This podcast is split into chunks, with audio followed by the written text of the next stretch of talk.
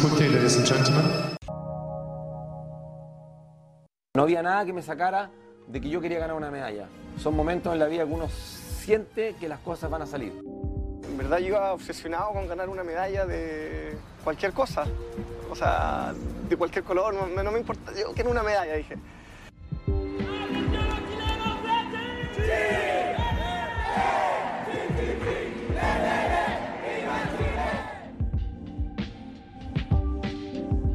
En los Juegos Olímpicos de Ámsterdam, en 1928, Manuel Plaza corrió el maratón en poco más de dos horas y media, 23 segundos más lento que el campeón, para ganar la medalla de plata. Este fue el primer podio olímpico para Chile.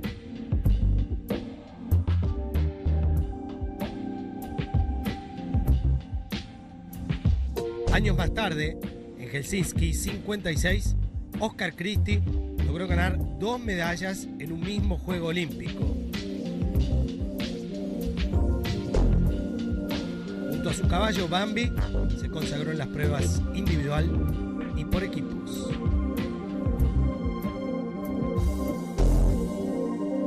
Cuatro años después, el boxeo aportaría al olimpismo chileno tres medallas más, dos de bronce y una de plata desde los puños de Carlos Lucas, Claudio Barrientos y Ramón Tapia. Estos fueron los logros más destacados del deporte chileno en Juegos Olímpicos hasta Atenas 2004.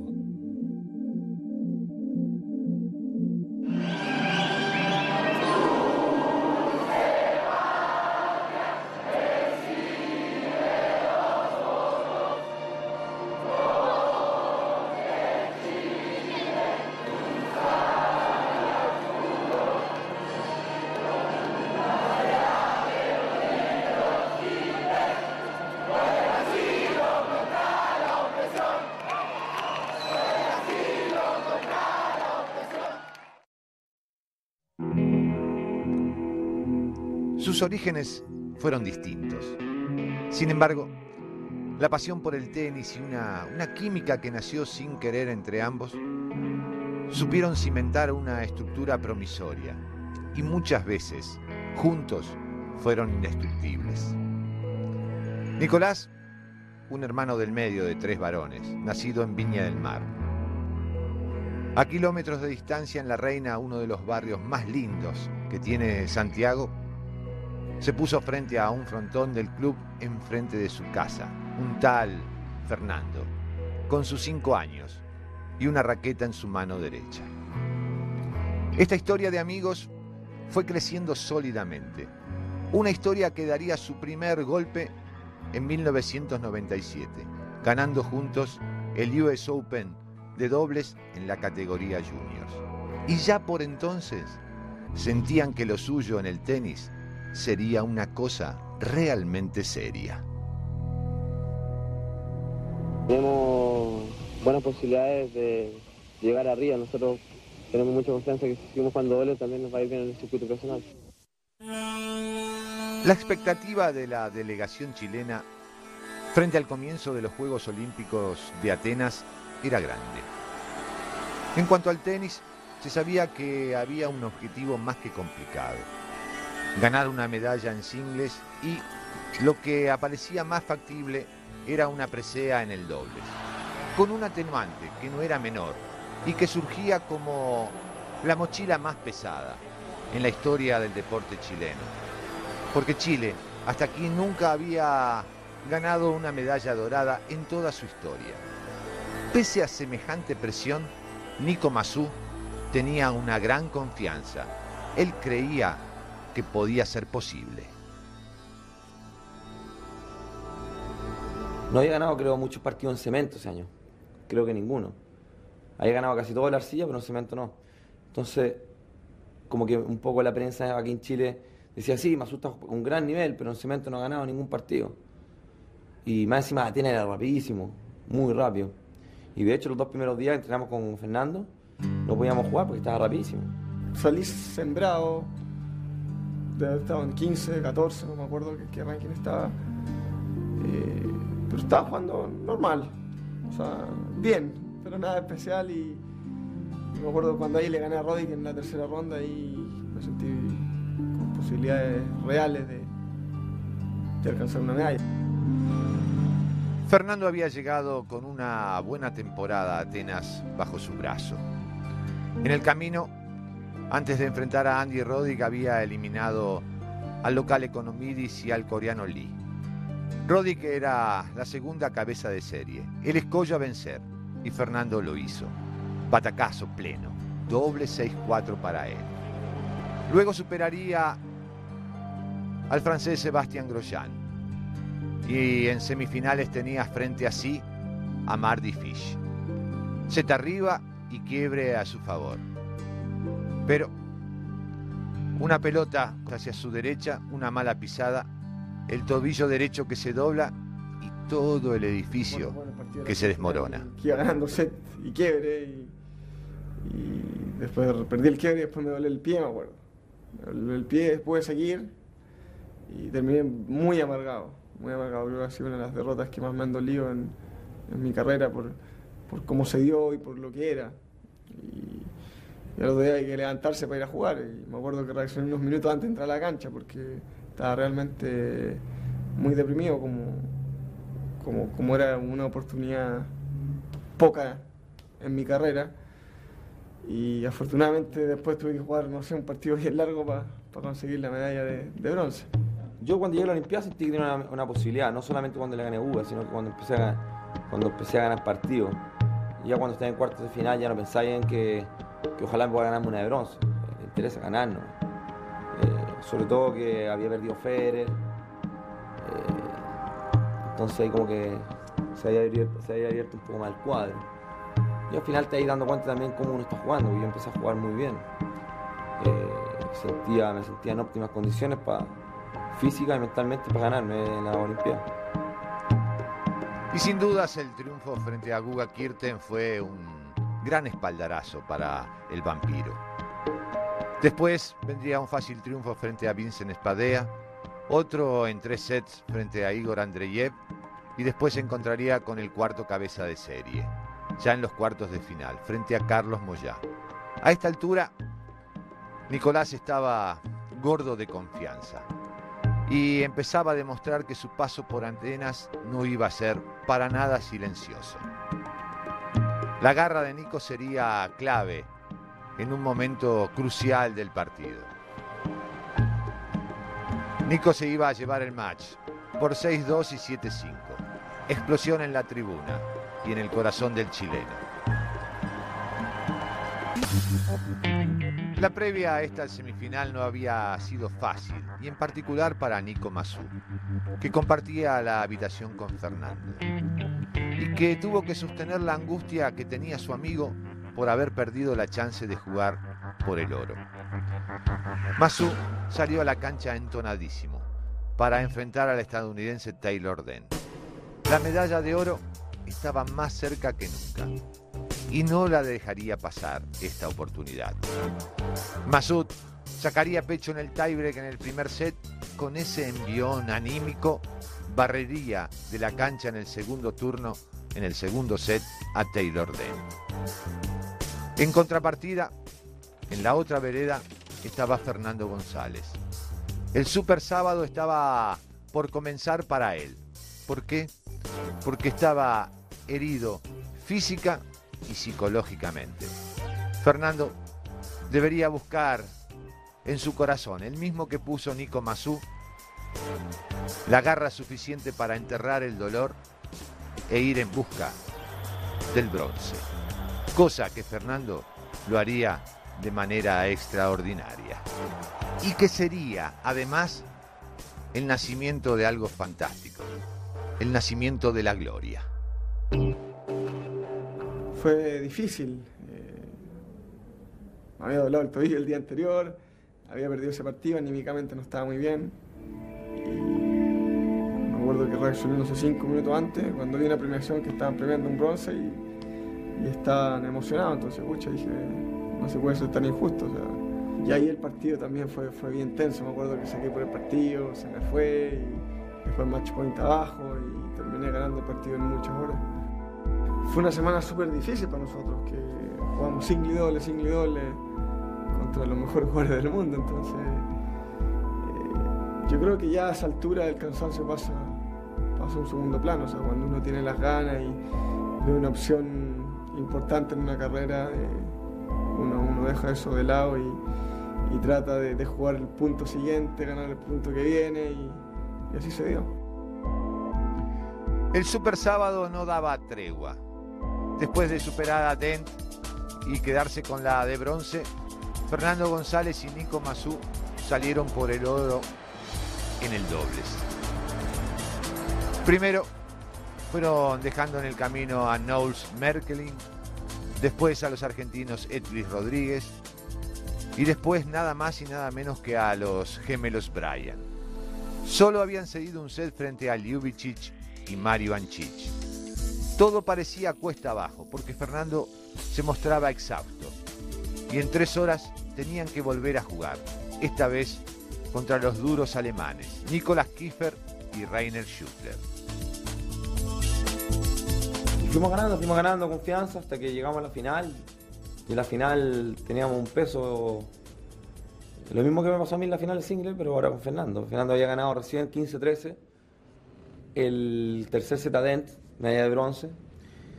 Y bueno, ellos, ellos creo que sabían, suponían que o que no jugábamos porque Fernando no iba a poder, o que en el fondo no íbamos a rendir.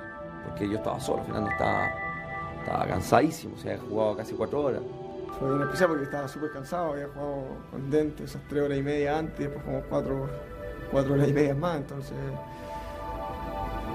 me acuerdo que sentimos el partido que ya estábamos, estábamos fuera y, en, en, dos, tres minutos ya estábamos de vuelta con posibilidades nuevamente. Me acuerdo que justo antes de entrar a la cancha el capitán alemán se hacía un gesto así como diciendo, estamos listos. Así como diciendo, están listos, o sea, no tienen ni una posibilidad. Justo antes de entrar a la cancha, el capitán alemán se hacía un gesto así como diciendo, estamos listos.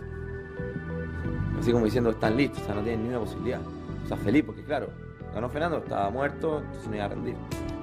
Yo le conté a Fernando eso antes de, de, de entrar a la cancha, como en el fondo para que se picara un poco. Y, y Fernando eh, luchó, luchó, luchó. Hubo momentos súper difíciles que lo tuve que apoyar al máximo porque estaba como que de repente ya no daba más, y de repente volvía, y de repente no, y a mí me ponía nervioso, porque no sabía si estaba bien o no, yo le hablaba, y de repente estaba, tenso. Después el otro día me pasó a mí. A mí me interesaba era ganar, ganar y terminar a Radio Paine. Kiefer estuvo súper eh, eh, irrespetuoso durante ese partido, nos gritaba los puntos en la cara, a Fernando sobre todo, porque lo veía mal. Entonces, estaba muy cebado Kiefer en ese momento. Chule estaba más tranquilo. Pero Kiefer nos gritaba en la cara y, yo me empecé a, a, gritar con él porque yo también estaba bien. Imagínate, sacarse cuatro match point con, Fernando que estaba cansado y no íbamos para el quinto y verle la cara que tenía Kiefer y Chule cuando nos fuimos al quinto. Era pero terrible. Era como si hubiera muerto alguien, una cara de pánico. Claro, sabía que nosotros en el quinto íbamos a entrar con todo. Si nosotros estábamos, no teníamos nada que perder. Ellos son los que tenían la obligación. Me acuerdo que saqué 40-15 y volvimos a Dios. Tiré una derecha en la línea, no me acuerdo cómo, y, me acuerdo que el último punto fue un saque mío a la T a Schutler y, y, él devolvió para afuera. Y ahí cuando no se la pelota en el aire, como que ya veis que, que es, que es, y me acuerdo que nos abrazamos y nos caímos, no sé. Y, y ahí como después de, de varios segundos nos dimos cuenta.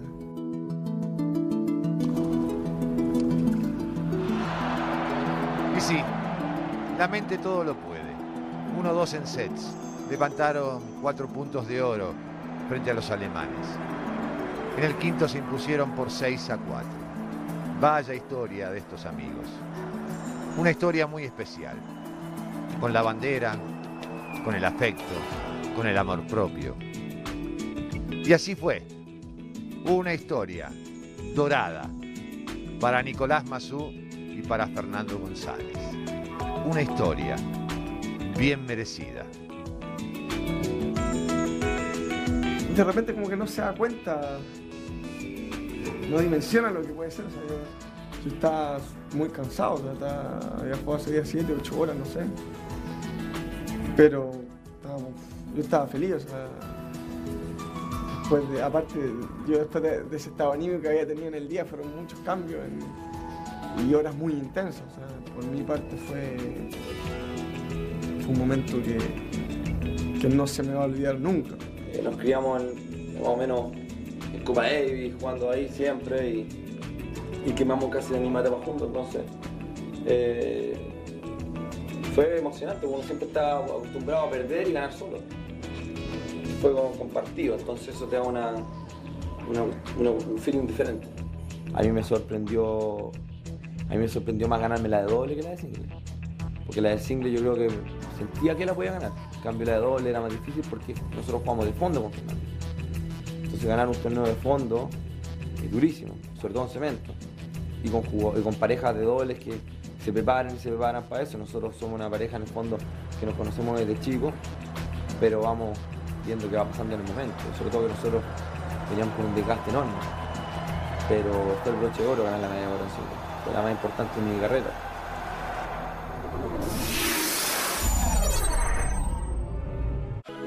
Quedaba por escribir el último capítulo de este libro dorado. Y el protagonista iba a ser Nicolás Mazú, que iba por el oro en el single. Frente a él iba a estar el estadounidense Mardy Fish. Estaba un poco nublado porque estaba tan cansado, había terminado de jugar el doble. Quería que terminara esa semana ya. Yo estaba ya muy presionado, eh, no tenía descanso, jugaba el single, después jugaba el doble. En la semana me acuerdo cuando jugamos contra los Bryan o, contra Anchi Luigi, estuvimos a punto de no jugar porque estábamos muy cansados. Al final dij- dijimos, bueno, estamos acá, tenemos que ir. Al final estamos ganando, pero en un momento fue complicado porque el físico nos acompañaba, pero hasta cierto momento. Entonces era difícil mantener las dos cosas. Pero ahí pusimos una garra increíble. Y yo le puse mucha, mucha, muchas ganas. Yo no, no me iba a ir de, de, de allá de Atenas sin con la medalla de plata.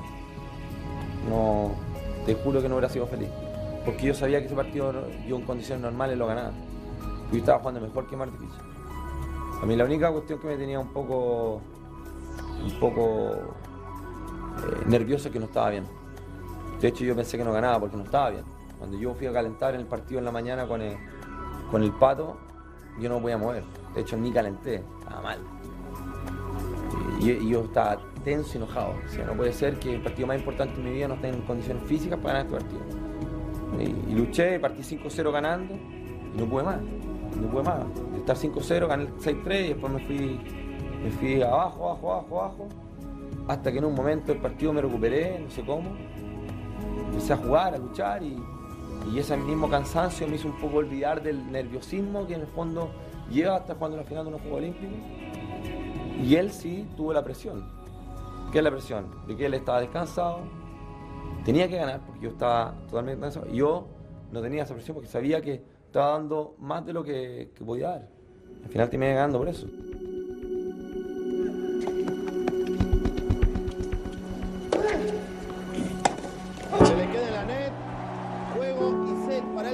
2 a 2. Nos iremos al quinto. Los sueños, la motivación, mitigan cualquier tipo de dolor, y más en la competencia de alto nivel. Y puso el plus, el plus de su garra, de su entrega, Nico Mazú. Fue proeza. muchos partidos durante el año cara estaba mucho más nervioso que cuando saqué para el partido ahí. Yo sabía que ganaba, yo me tenía fe.